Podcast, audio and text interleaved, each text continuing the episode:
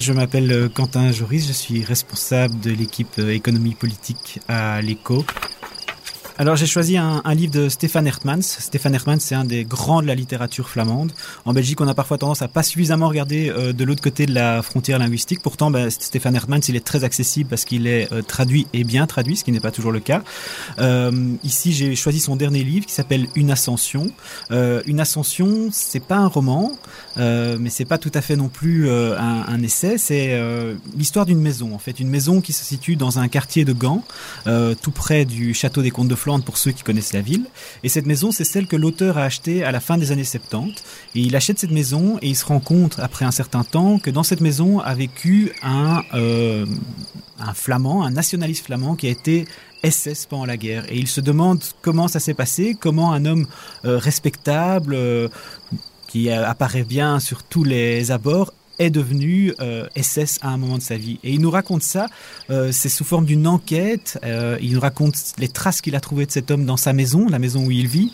Euh, il a vraiment fait un, un travail de documentaire assez exceptionnel et il retrace cette vie avant la guerre, pendant la guerre et après la guerre ça permet de mieux comprendre certains points des origines du nationalisme flamand.